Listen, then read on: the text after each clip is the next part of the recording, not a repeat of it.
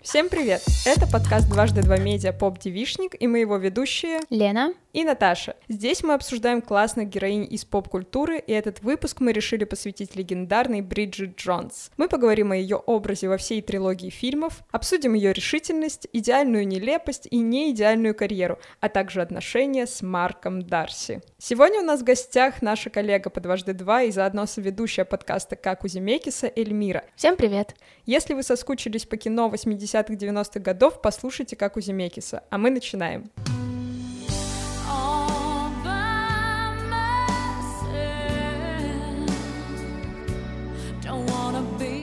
Эльмира, расскажи, как ты познакомилась с Бриджит Джонс? Я познакомилась с Бриджит Джонс при тех же обстоятельствах, пожалуй, как познакомились с ней все остальные, показывали фильм по телевизору. Моя мама Сита, она же мать, выгнала меня из комнаты и сказала, иди спать, я буду смотреть фильм, который тебе смотреть нельзя. Это был 2001 год, я подумала, что я уже достаточно взрослая для того, чтобы смотреть взрослые фильмы, но оказалось, что нет. И в итоге на следующий день утром показывали этот фильм в повторе, и я наверстала упущенное и посмотрела его. Втихаря, конечно же. Ты была шокирована? Да я подумала, а что такого произошло в этом фильме, что мне нельзя было смотреть его вечером. На тот момент в возрасте восьмилетней взрослой женщины мне казалось, что все в целом довольно понятно и естественно. Возможно, ты могла бы влюбиться в Марка Дарси, и тогда было бы сложно в дальнейшем строить личную жизнь, и мать пыталась тебя уберечь от леопардовых трусов и красивой романтики. Я бы сказала, что в возрасте восьми лет мне больше тогда понравился Дэниел Кливер, э,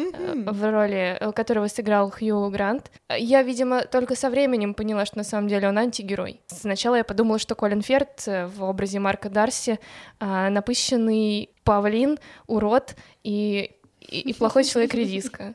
О, господи, ужас, Колин Фёрд, обнимаю.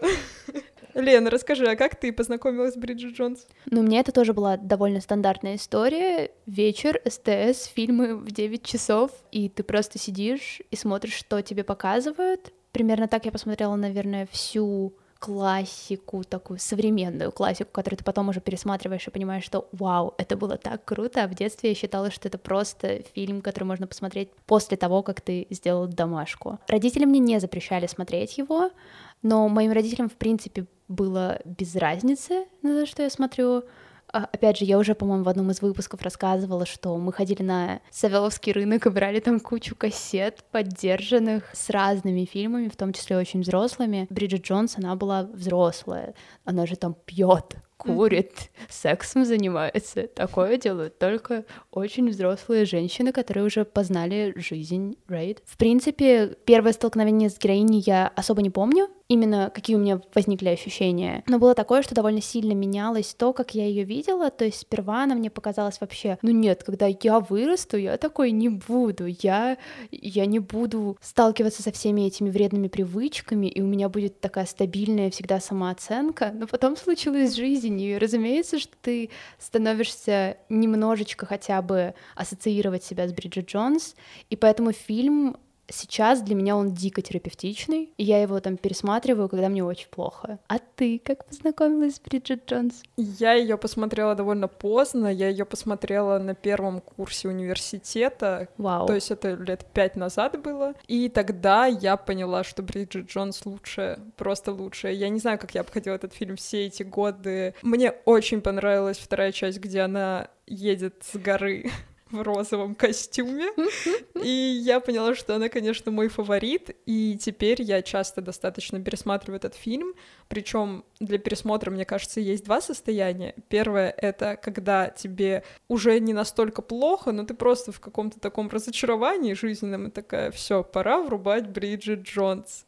И второе состояние — это когда ты по приколу смотришь с друзьями, то есть все хорошо. Я была очень рада тому, что совсем недавно первая и третья части появились на Netflix, что Мгм. позволило мне, значит, затереть до дыр Netflix. И я посмотрела раза три уже первую часть, потому Мгм. что первая на меня производит самое неизгладимое впечатление. Возможно, это потому что, ну, как это обычно бывает, это первый фильм, который только знакомит нас с героиней, он самый искренний, самый честный, вот, и я на свой э, грех и на свою э, беду посмотрела, пересмотрела третью часть, потому что я ее смотрела в кинотеатре, ждала ее безумно долго, безумно сильно, потому что, ну, блин, это Бриджит Джонс, и наконец-то вернется Колин Ферд, и теперь он еще носит костюмы Том Форд, и я думала, неужели Хью Грант всех подтянут, а еще доктор Красавчик из анатомии страсти, это вообще отвал а, жизни например, вот, Патрик Демпси. И когда я его смотрела его в кинотеатре, я была очень рада, потому что меня, значит, наполнили эмоции ностальгические.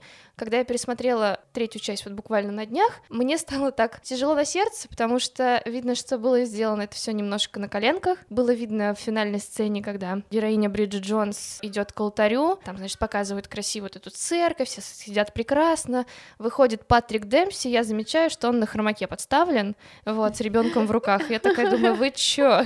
Вы что творите, люди? Можно на многое закрыть глаза, даже в третьем фильме, кроме хромакея, пожалуй. Вот. Но, пожалуй, классно, что сейчас на стриминговых сервисах появляются старые фильмы, которые помогают нам не пиратить их, потому что иногда очень сложно найти фильм э, даже за деньги.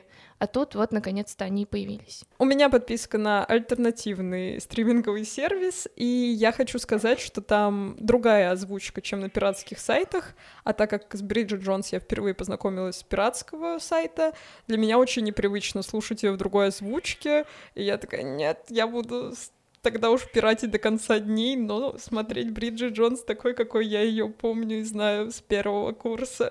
Ну, кстати, знаете, со временем, когда твой English стал чуть более fluent, стало интересно смотреть фильм на английском языке, хотя бы с русскими субтитрами, просто потому что, например, Рене Зельвегер — американка, которая играет англичанку, и это удивительно, как она старается, и у нее действительно получается английский акцент, и он не сильно выбивается в потоке английского акцента Колина Ферта и того же самого Хью Гранта. При этом я как раз читала, когда готовилась к выпуску, что актриса специально работала до этого месяц в британском издании, как раз чтобы наверстать акцент. При этом никто не знал, что она актриса.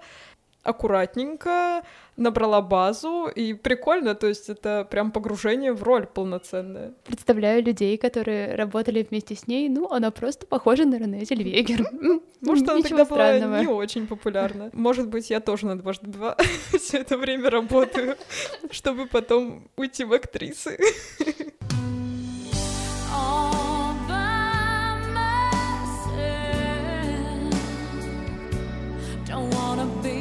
Давайте начнем обсуждение самой уже Бриджит Джонс. Начнем, наверное, с ее внешности.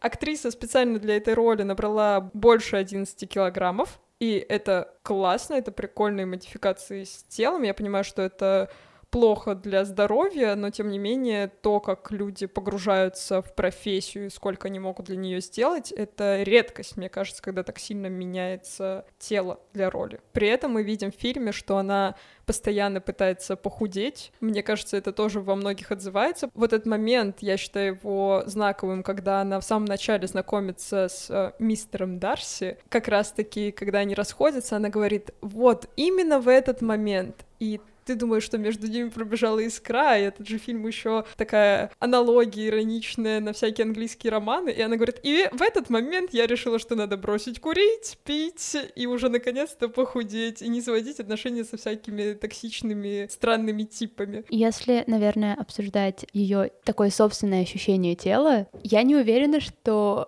в детстве на мне это хорошо сказалось. В принципе, Мгм. этот фильм. Мне казалось очень развлекательным то, как она использовала вес буквально для всего в своей жизни. То есть для того, чтобы считать свой прогресс, для того, чтобы как-то контролировать свою уверенность в себе. По-моему, каждый день даже начинался с того, что э, вот это такая-то дата, э, я сбросила столько килограмм. Совсем недавно я нашла свои старые дневники, наверное, типа периода 8-10 класса, и я поняла, что я делала то же самое. Оу. И это очень-очень грустно. И я боюсь, что вот за счет как раз таких штук после Бриджит Джонс все равно было довольно много фильмов про отношения женщины со своим телом. Часто как раз использовалось то, как ты постоянно фиксируешь свой вес. Что я как-то это немножечко отловила и использовала это. То есть там реально есть записи, типа я похудела за неделю на столько-то килограмм. Типа я недовольна, потому что я могла больше. И это так проблематично. При этом сейчас я, пересматривая фильм, понимаю, что это, ну, это скорее, чтобы показать такую большую неуверенность в себе у Бриджит Джонс, Мгм. которая буквально строит свою идентичность на том, сколько она весит. То есть, если она набирает вес, то она становится такой максимально грустной, не хочет ничего буквально там делать в плане социальных активностей. Если она похудела, то у нее все отлично. Она может просто на гору идти, и все будет супер. Обычно как раз ее ее грустные моменты дополняются тем, что она начинает снова курить, она начинает снова пить, она снова набирает вес, и ей в этом становится дискомфортно, и у нас кульминационная часть типа в развитии героини — это вот тот момент, где она понимает, что «О, окей, я, я могу лучше». Не уверена, что это, короче, мне сейчас сильно нравится, но сейчас я уже более как-то, наверное, как взрослый человек оцениваю то, через что проходила Бриджит Джонс, и вот ее отношение с телом — это то, с чем, наверное, очень многие женщины смогут себя проассоциировать.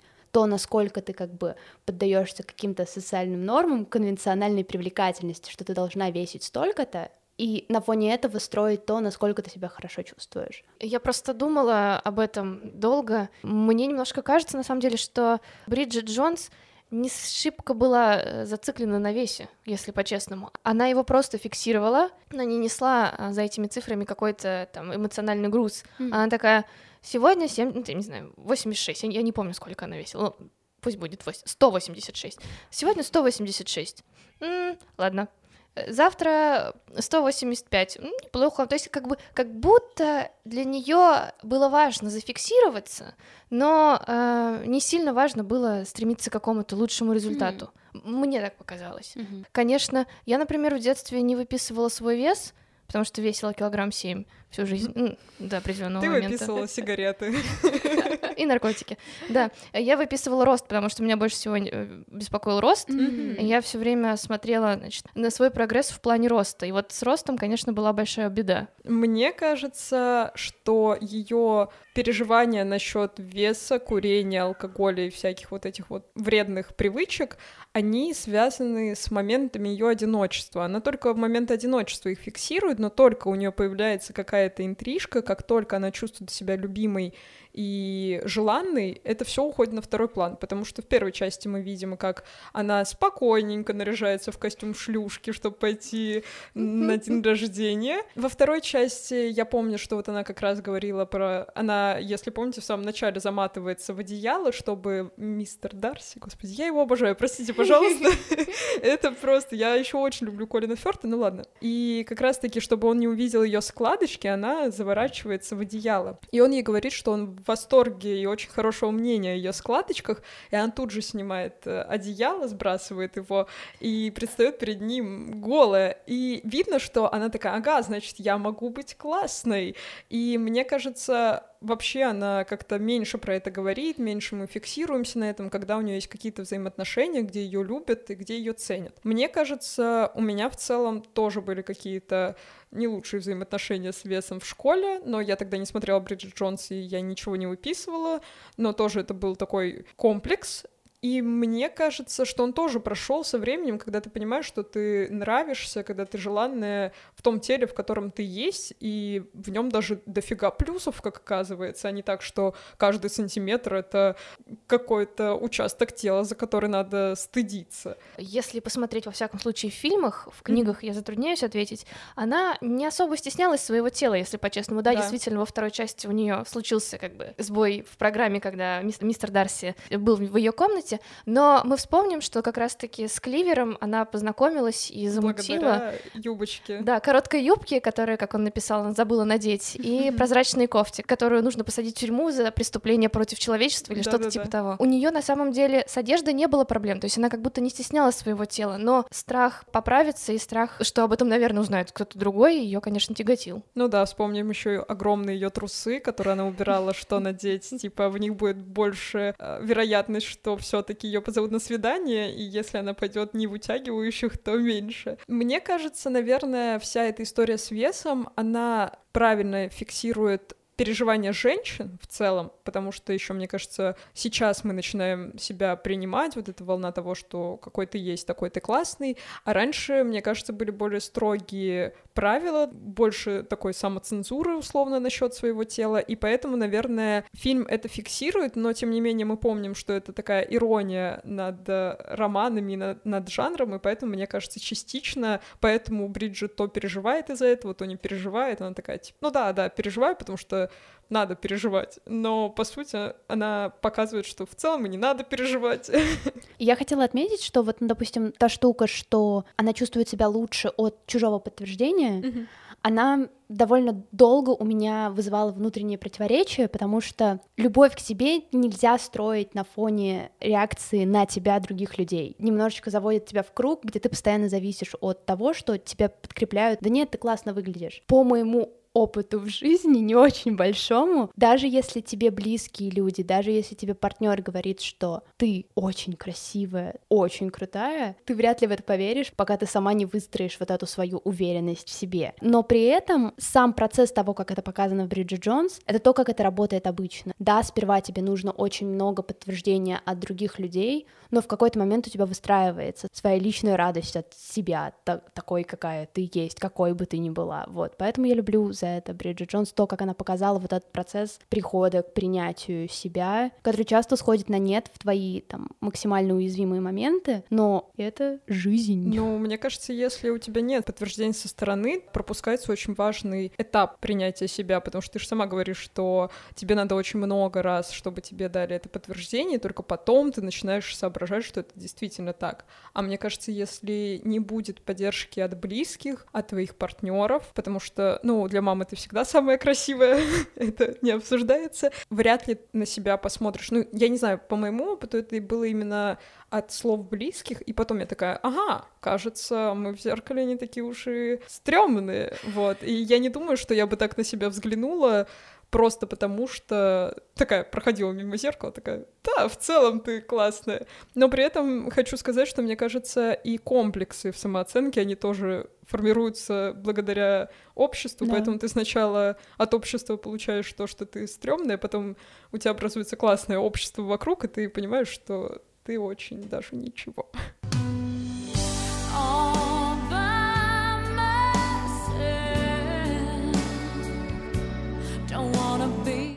Все-таки у Бриджит Джонс как будто комплексов-то и нет. Я не знаю, сейчас, когда я пересматриваю этот фильм в более взрослом возрасте, подходящем к э, практически ее, кажется, что она себя принимает полностью. Возможно, именно поэтому и в нее влюбляется чопорный мистер Дарси, потому что она не играет роль какой-то излишней английской дамы, которая пытается всем понравиться. Она просто такая, какая она есть, а если бы у нее, мне так кажется, если бы у нее были сильные комплексы, бы никогда не рассталась с Дэниелом Кливером, потому что любовь к себе, скорее всего, и внутренняя сила помогла ей расстаться с токсиком Хью Грантом и уйти в свободное прекрасное плавание с мистером Дарси.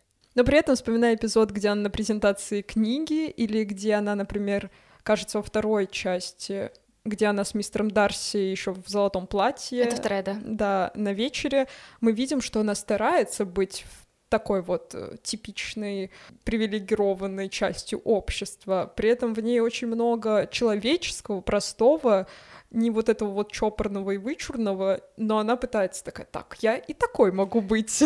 Особенно, когда ей сделали прическу с розовыми какими-то перьями. Кошмар. И, и ей зва- и она звонила подруге, которая ей говорила, только не гладь голову утюгом, только не гладь. И она такая, а, с утюгом в руке. Мне еще кажется, надо обсудить эволюцию ее трусов, потому что я сейчас поняла, что трусы очень хорошо отражают ее отношение к этим двум мужчинам.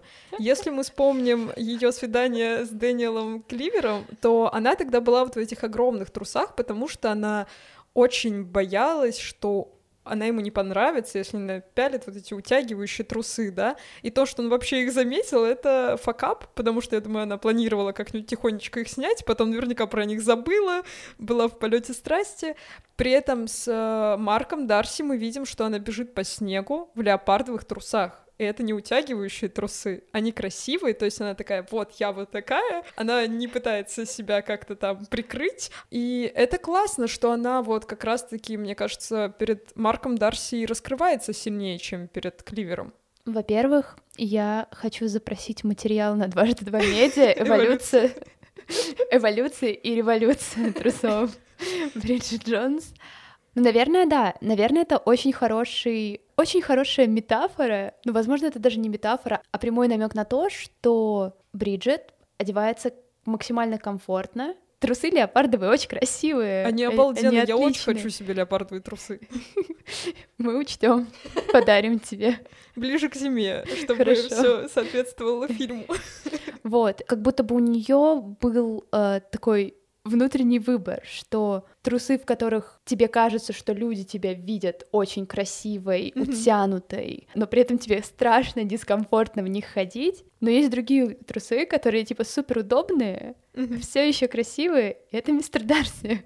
Да. Мистер Дарси заслуживает леопардовых удобных трусов. Она же еще в конце говорит такая, наконец-то пришло время для леопардовых трусов, когда он читает ее дневник. Еще трусам хочу сказать, что мой преподаватель из вуза всегда говорила, если вы хотите быть увереннее на экзамене, надевайте красивое белье. Поэтому, так как я сдавала диплом по зуму в период карантина, и можно было вообще кроме белья ничего не надевать внизу, я сидела в очень красивых трусах. Ты, ты хорошо защитила диплом? На пятерочку. Ну, молодец. Ну, так, была уверена.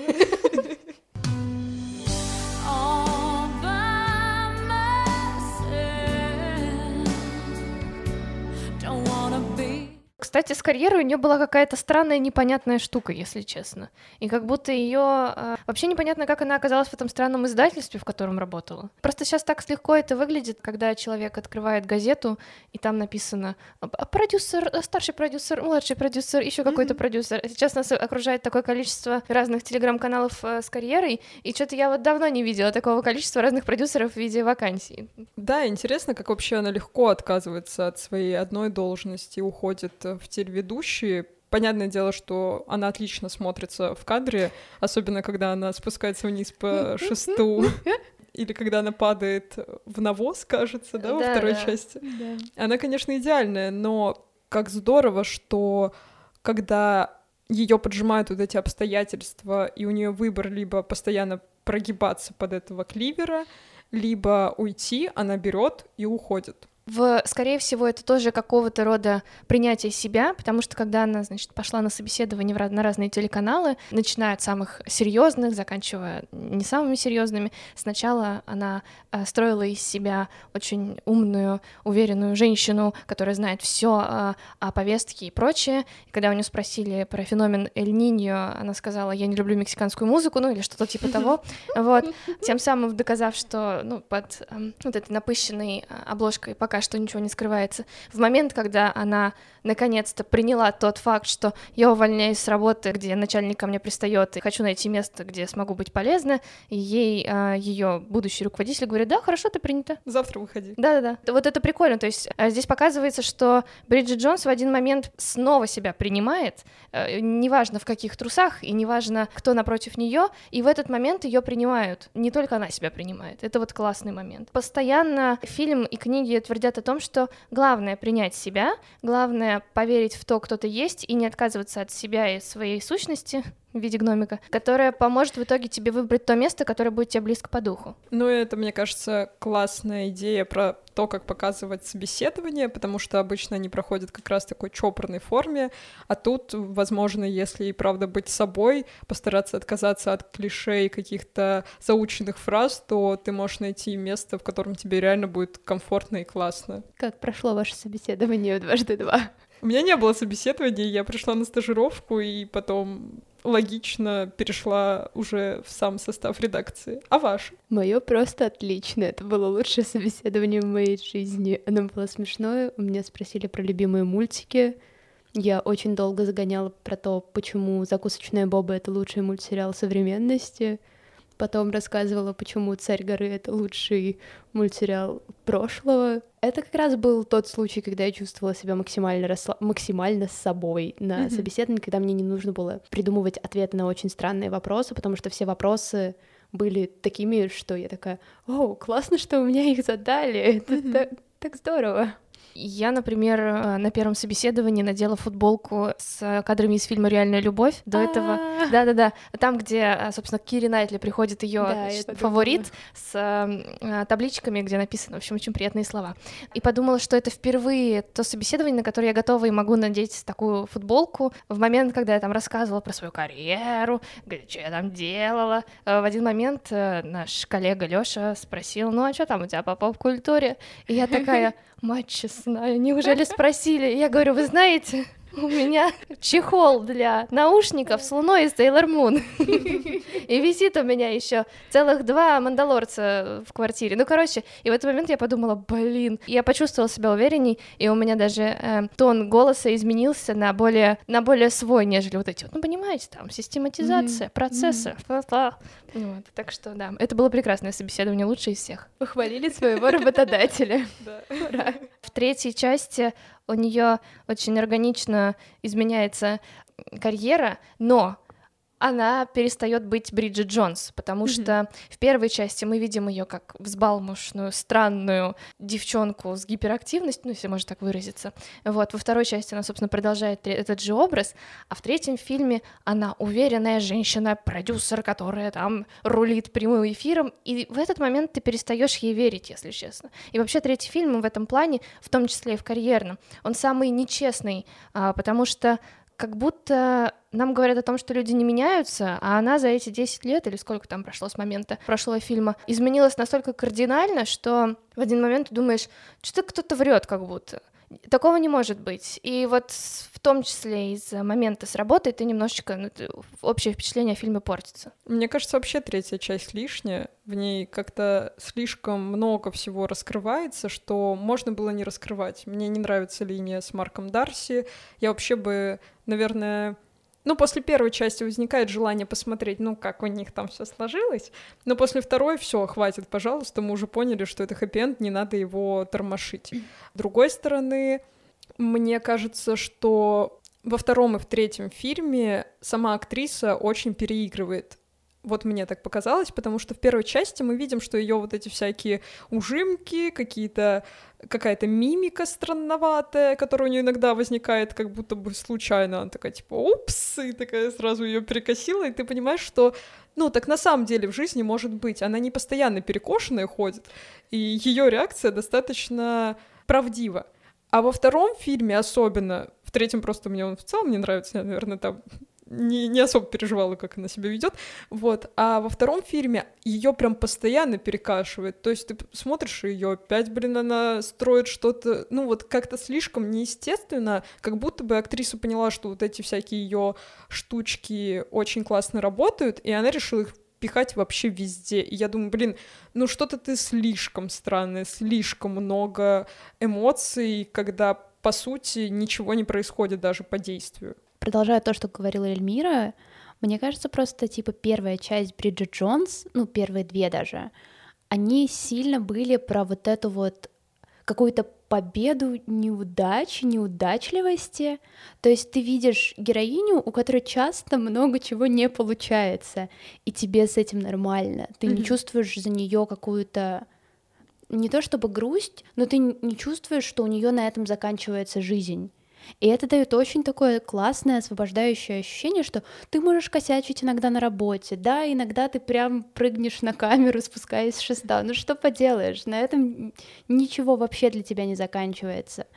И когда нам так сильно меняют героиню, это ощущается немножечко как предательство, наверное, потому что когда героиню изначально показывали как человека, который максимально принимает и даже как-то манифестирует в это вот что да, я неудачливая, и что? И что вы мне сделаете?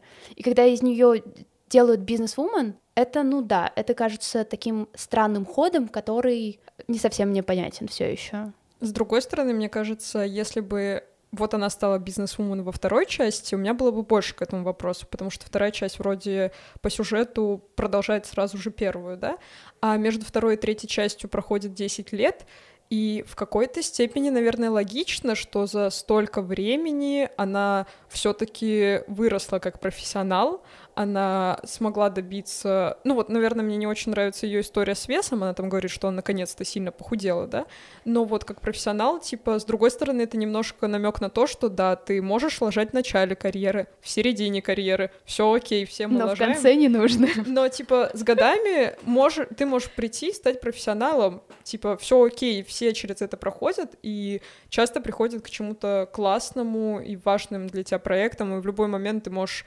взять и перейти на другую работу или вообще все бросить и заняться семьей. С одной стороны, я согласна, что Бриджит уже не та в третьем фильме, с другой стороны, это какая-то надежда на то, что вот у тебя может быть череда неудач, но ты в конце концов станешь самой классной, и все классно получится. Но она была классной с самого начала, даже со всеми этими неудачами. Ну да, но, наверное, если бы я видела, что у героини только все не получается, я бы подумала, когда-нибудь должно же получиться. Но, но знаете, просто, наверное, не хватает второго с половиной фильма, Да. который Мгм. посвящен ее карьере, где она рассталась с мистером Дарси, значит, постигает азы карьеристки или там карьерного роста. Потому что сейчас как будто вот этот вот э, скачок не очень органичный, слишком квантовый. Не хватает э, бэкграунда какого-то. А нам не показывают э, Бриджит Джонс как талантливого корреспондента. Нам показывают, что она постоянно выезжает э, запрыгивая в последний вагончик. А здесь все-таки какая-то была работа проведена. И вот как будто действительно не хватает вот этих, не знаю, 20 минут э- экранного времени, где нам говорят о том, что вот она старалась, работала и доработалась до продюсера прямого эфира. Хотя, конечно, вообще-то, если уж смотреть на всю эту ситуацию с другой стороны, было бы интереснее на нее смотреть как ведущую прямого эфира. И это было бы как раз-таки более плавное и уверенное движение по карьерной лестнице, если она работает корреспондентом изначально. Мгм. Да, согласна. all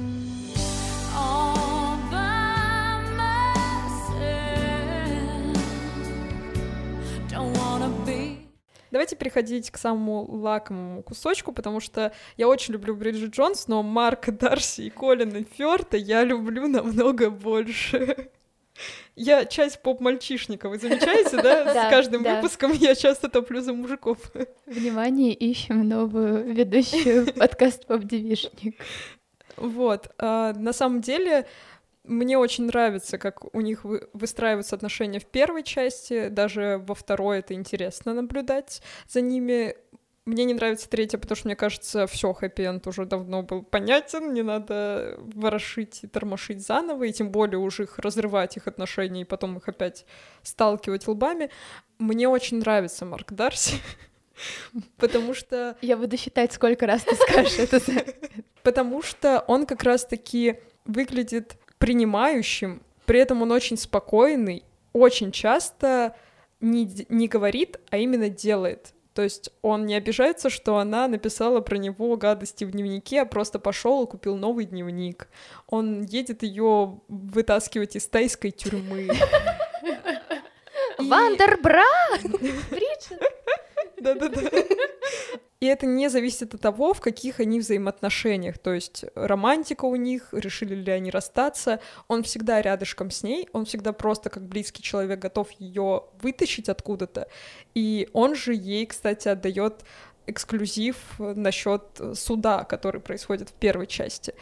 И это так здорово, что он поступками показывает, как она ему важна. Он не так часто об этом говорит. И даже когда он говорит, он говорит это так хорошо, то что несмотря на то, какая она есть, причем перечисляет, насколько она э, нестандартная и там не такая, она сама, а не он за нее. И он говорит потом, что да, ты мне нравишься, несмотря на все это. И я просто такая, это лучшее признание в чувствах, я тебя люблю, давай я с тобой буду, если Бриджит не хочет.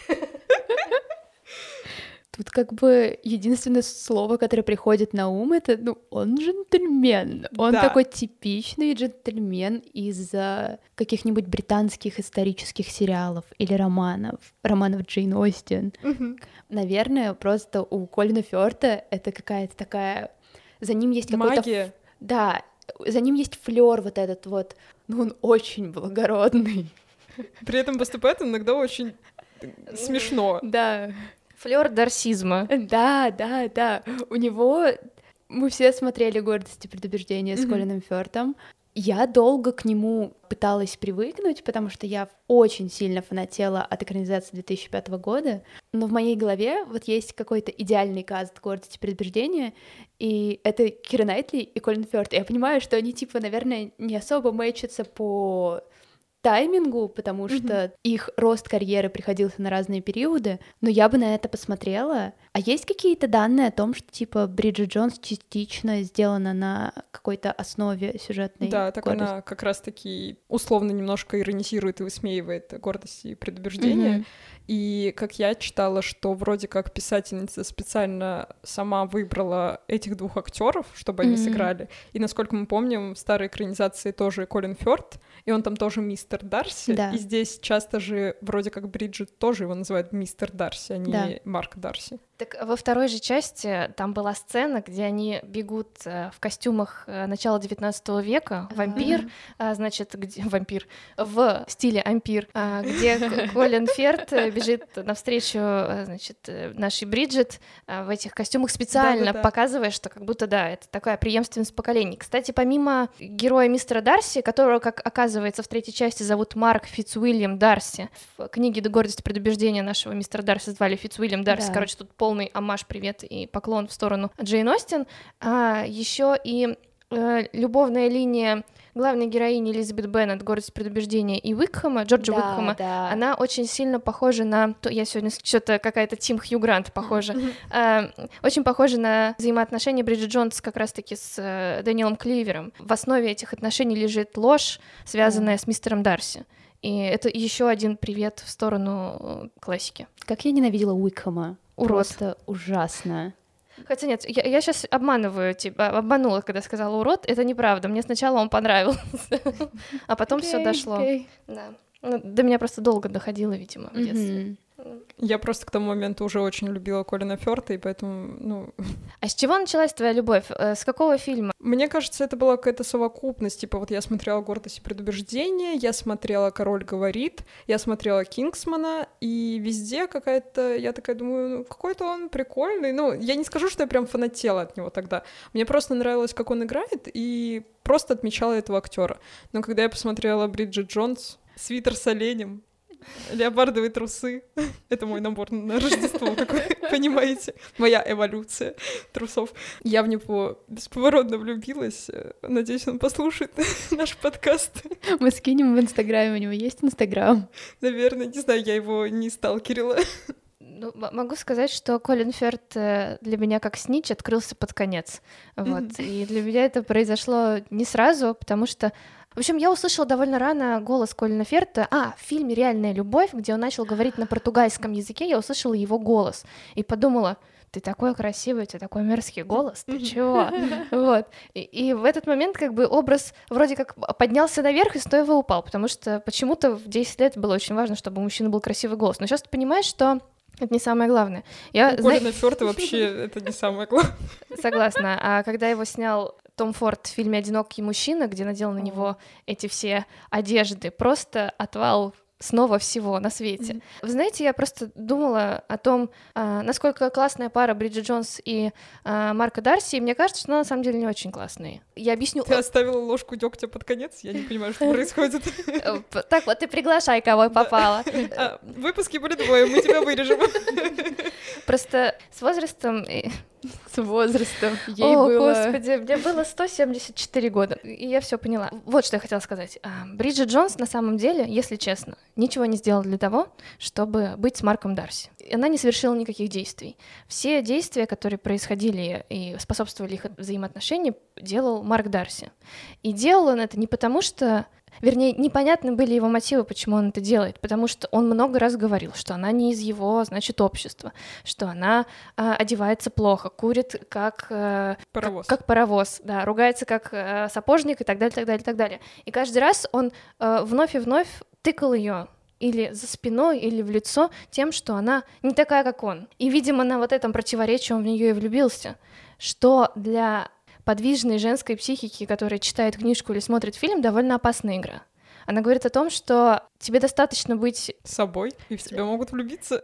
Мне кажется, Да, и это это, нормально. это самое большое заблуждение в жизни, вы чего? О май гад, got deep. Извините. Я не говорю о том, что женщина должна, наоборот, добиваться мужчин сама. Это скользкая дорожка. Психология отношений. А, Просто... Просто, знаете, кажется, что Такие фильмы, э, такие книги, и в том числе книги, например, и, и, например, если даже мы сравниваем «Гордость и предубеждение» и сравниваем «Дневник Бриджит Джонс» в плане вот романтических отношений, Элизабет Беннет была куда более бойкая в том, чтобы не то чтобы понравиться мистеру Дарси, а заинтересовать его как человека. И я не говорю, что нужно там прыгать вокруг него, как это делали все остальные сестры Беннет, вокруг всех, у кого было больше двух рублей в кармане. Это должна быть какая-то общая игра, иначе рождается неверный образ того, как могут быть построены отношения. Сперва я так немножечко удивилась. В принципе, наверное, я могу увидеть, как это работает. Хотя можете вспомнить какие-то конкретные примеры того, где Бриджит Джонс Да. делала что-то? Расскажи. Конечно, видите, я сижу тут уже. Я вырываю. Во-первых, мы вспоминаем момент, где он собирается уезжать из страны, его приглашают в Америку, кажется. Она приходит и говорит ему при всей публике, как она может это сделать кое-как, немножко путаясь в словах, она ему говорит, что он ей дорог, и она хочет, чтобы он остался. И мне кажется, для него это очень важный поворотный момент, что он, оказывается, ей тоже очень нравится. Во-вторых, возможно, она чуть позже включается в игру, но тот момент, когда она бежит к нему по снегу в трусах и в кроссовках, я считаю, это тоже знак того, что ей не все равно, и что она тоже без него, условно, в дальнейшем не сможет. И потом, наверное, она просто из-за того, что у нее было очень много путаницы в личной жизни, у нее был этот э, Дэниел, у нее непонятно что с Марком, плюс вот эта вся история с обманом. Понятное дело, что она в подвешенном состоянии, она не понимает, кто где, с этим рассталась, с этим сошлась, еще переживает из-за своих каких-то штук, из-за работы, вот это все меняет, и поэтому она немножко в таком хаотичном состоянии. Марк же Дарси немножко более приземленный, поэтому, наверное, мне кажется, и по натуре он может быстрее определить, что человек ему близок, и ему хочется быть рядышком. И плюс он как джентльмен, возможно, это еще дань тому, что это ирония над э, английскими романами, и поэтому он немножко больше проявляет инициативы. Я не говорю, что это обязательно должно было быть именно так, возможно, и правда от Бриджит надо было больше каких-то мувов, но тем не менее вот эти вот штуки, когда она к нему приезжает и просит остаться в стране, когда она бежит по снегу, я считаю, что это ее шаги в сторону их отношений. Во второй части их становится еще больше, где она пытается как раз себя взять в руки и выглядеть очень воспитанной на этом вечере, и где она еще смешной момент, где он ей уже звонит по домофону, она ему оставляет сообщение «Не бросай меня по телефону» и говорит «О, это ты пришел, но я надеюсь, ты не собираешься со мной расстаться. Если ты собираешься со мной расстаться, это некрасиво, не бросай меня». И то есть она в целом тоже в этом во всем, возможно, она чуть позже врубилась в эту игру, но мне кажется, как раз-таки Бриджит Джонс классно показывает то, что и Марк Дарси может быть таким, какой он есть, потому что он, конечно, выглядит джентльменом, но все равно мы видим вот эти его перекосы в сторону свитеров с оленями, всякими странными трусами в трубочку, как он их скатывал, как это выясняется, кажется, во второй части. Он может быть таким, какой он есть, немножко занудным и где-то с перегибами, так же, как и Бриджит Джонс может быть собой, и хотя они разные, у них есть какие-то общие штуки, которые их объединяют, и поэтому, ну, я считаю, что они отличная пара. Но, кстати, к последнему фильму он стал лучше одеваться. Я просто, э, я вспоминаю, возможно, мода изменилась, но вот э, когда он в третьей части, э, она меня просто удивила своим видом, но, к сожалению, не удивила наполнением. Вот, он там так прекрасно выглядит, как будто реально вышел опять из одинокого мужчины. Думаю, блин, вот это вот костюмы, я понимаю. Ну вот, кстати, третья часть меня чем разочаровала, вот, наверное, в третьей они не совсем друг другу подходят уже, Мгм. мне кажется, потому что он, как мы узнаем, что все эти 10 лет он очень мало с ней проводил времени, и как мы видим, как раз они поменялись как будто ролями, и она же там постоянно пытается ему устроить праздник, провести время вместе, а он постоянно то по работе уходит, то еще что-нибудь. И, кстати, во второй части, вспомните, после тайской тюрьмы она же тоже к нему приходит на совещание. Она постоянно приходит на совещание к нему выражать свои чувства.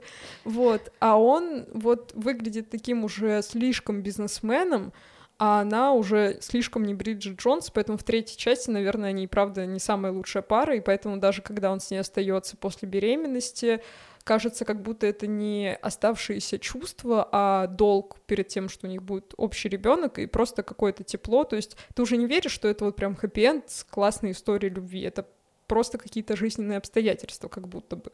И нам просто в предыдущих двух фильмах э, не показывали, насколько он занятой чувак. Нам Правда. показывали, что он, да, может взять работу на дом, да, он много проводит времени в суде, но тот факт, что он постоянно работает и что у него постоянно звонит телефон, нам не показывали. И, например, когда а, нам раскрывают причину, почему они разошлись, она становится натужной опять. Мгм. Как будто не хватает вот этого...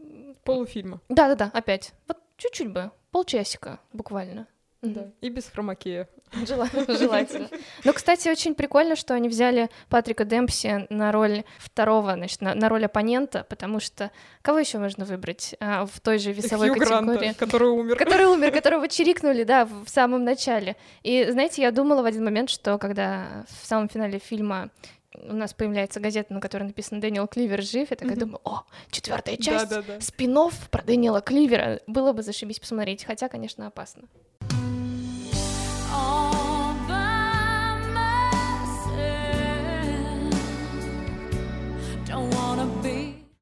Ну а с вами был подкаст Поп Девишник, Лена. Наташа и Эльмира. наши гости. Подписывайтесь на наш подкаст, где вы слушаете обычно подкасты. Слушайте наш подкаст, ставьте оценочки, пишите отзывы и обязательно делитесь в соцсетях героинями, о которых вы бы хотели послушать в следующих выпусках.